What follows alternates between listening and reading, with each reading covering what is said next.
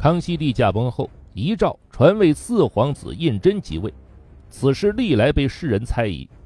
民间多认为四皇子胤禛密谋篡改遗诏，登基为帝。康熙帝遗诏是否被篡改过？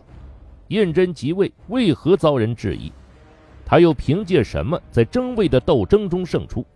种种谜团都要从这份颇具争议的遗诏说起。康熙六十一年冬天，一个寒冷的夜晚，一代明君康熙帝驾鹤仙逝。康熙帝生前对于传位一事缄口不言，死后仅留下一份遗诏，指明传位于四皇子胤禛。消息一出，朝野震惊，诸皇子亦感到不可思议。不久，民间就有传言，认为胤禛是矫诏篡位。最为流行的一种说法是，康熙帝遗诏原本写的是传位十四皇子，但皇四子胤禛买通康熙帝近臣，在遗诏上面添了两笔，改为传位于四皇子。但这种传言是经不起推敲的，因为清代正式官文在提及皇子时，统一采用称谓是皇某子。即真实的康熙帝在遗诏中的文字应该是传位皇十四子，这样一来，遗诏一改就成了传位皇于四子，明显不通。况且当时还没有出现简体字，汉文文书采用繁体字，所以余字的繁体也无法从十字篡改而成。那么，雍正帝有没有可能对遗诏进行更复杂的篡改呢？据史料记载，康熙帝遗诏并非驾崩当日发布，而是几天之后发布的。因此，民间还有另一种传言，说康熙帝在弥留之际，令大臣隆科多宣皇十四子觐见。隆科多因与皇四子胤禛关系密切，便故意装作误听，宣了皇四子觐见。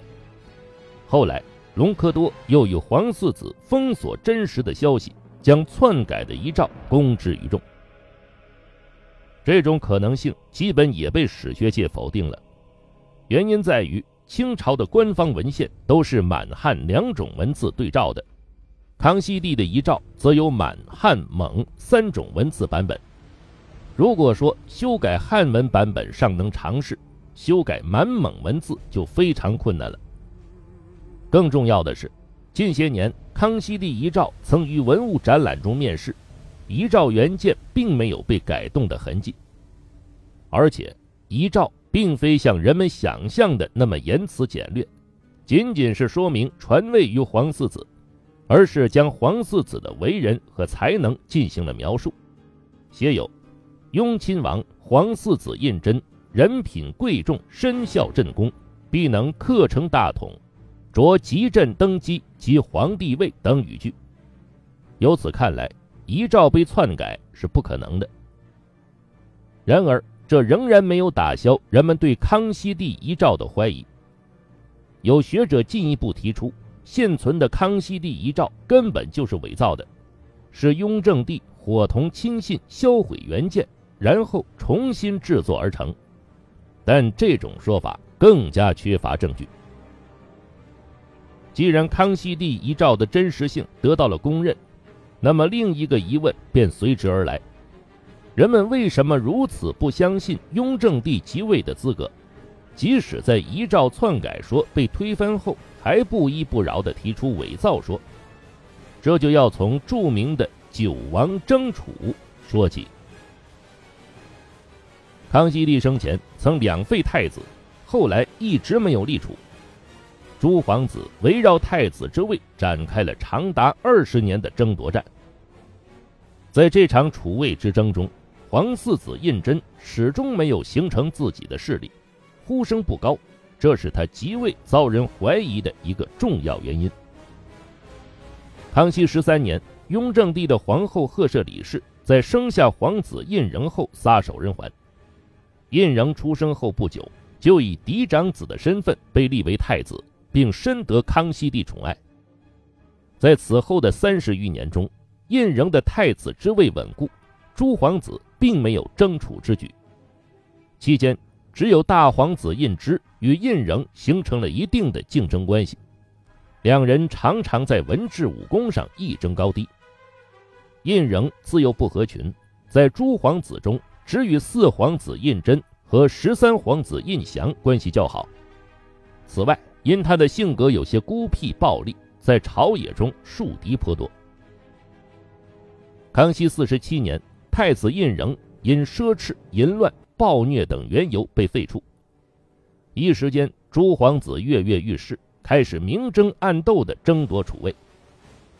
仅仅半年后，康熙帝又以虽被朕眼，已见权可为由，复立胤禛为太子，争储风波暂时平息。然而，康熙五十年，康熙帝又下诏将胤禛废黜禁锢。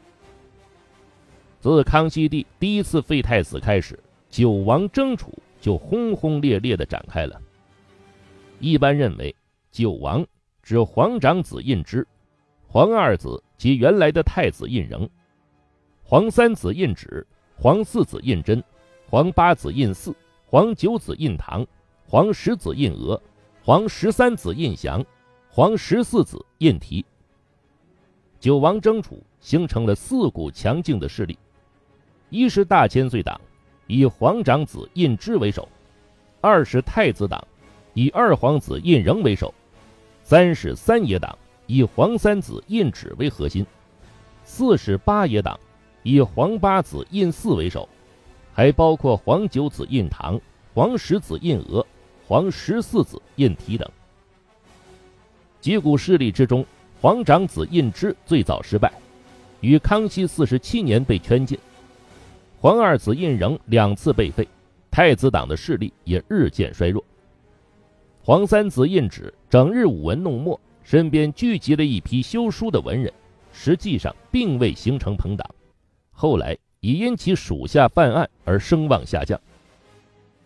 八爷党是实力最强、呼声最高的一派。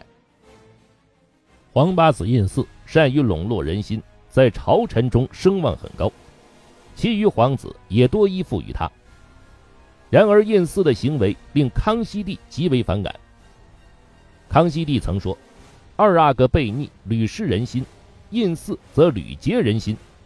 此人之险，百倍于二阿哥也。”胤祀曾因结党争储被圈禁，释放后仍不思悔改，继续图谋储位。康熙帝对他厌恶到了极点。终于宣称与胤祀断绝父子恩义。九王争储过程中，皇十三子胤祥、皇九子胤堂、皇十子胤娥等也因种种原因失宠于康熙帝，最终只剩下皇四子胤禛和皇十四子胤禔没有前科，仍具备争储的条件。在这两人之中，朝臣和百姓都倾向于年轻有为的皇十四子胤禔。这从民间传说即可看出，但是康熙帝最终选择了已经四十五岁的皇四子胤禛，于是满朝哗然，民间猜疑，人们不禁要问：胤禛凭什么能在九王争储中胜出呢？的确，皇四子胤禛在储位之争中势力不强，他并没有过人的才能，且已过不惑之年。那么，康熙帝临终决定传位于他，究竟出于什么考虑呢？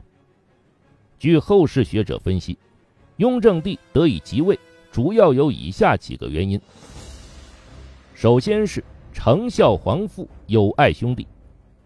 当争储的诸皇子违反孝道，兄弟相残时，胤禛却始终保持了对康熙帝的尊重和恭敬，而且能与其他皇子和睦相处。尽管也有学者揣测，胤禛当时是假意斡旋于诸皇子之间，即位后却对他们进行残酷的迫害。然而，他毕竟在康熙帝生前维持了孝顺友爱的良好形象。其次是勤奋敬业、谨慎实干。康熙帝晚年，胤禛掌管户部，任劳任怨，做出了显著的政绩。事实证明。雍正帝即位后也非常勤政，在位十三年之中，共留下了一千多万字的朱批，每天都工作到深夜，只睡三四个小时。他常年不休息，被公认为历史上最勤奋的皇帝之一。在雍正帝的努力下，摊丁入亩、创立军机处、改土归流等具有重要意义的举措得以推行。第三，雷厉风行，坚固可托。康熙帝晚年，由于过于仁慈，朝中贪污腐败现象有所蔓延。他深深认识到这一弊端，多次表示要传位于一个坚固可托之人。雍正帝雷厉风行，即位后果然大力整顿吏治，赢得了“雍正一朝无官不清”的美誉。尽管他的暴政也受到一些非议，但雍正帝严厉果断的做法，保证了清朝政治的稳固，对康乾盛世的过渡做出了巨大贡献。第四，是因为康熙帝对胤禛之子弘历极为喜爱。弘历即后来的乾隆帝，幼年时聪慧威武，被康熙帝称为有英雄之气。康熙帝特意为弘历选择最好的师傅，精心的栽培他。所谓爱屋及乌，康熙帝对胤禛也更为赏识。由此看来，雍正帝即位或多或少还沾了儿子的光。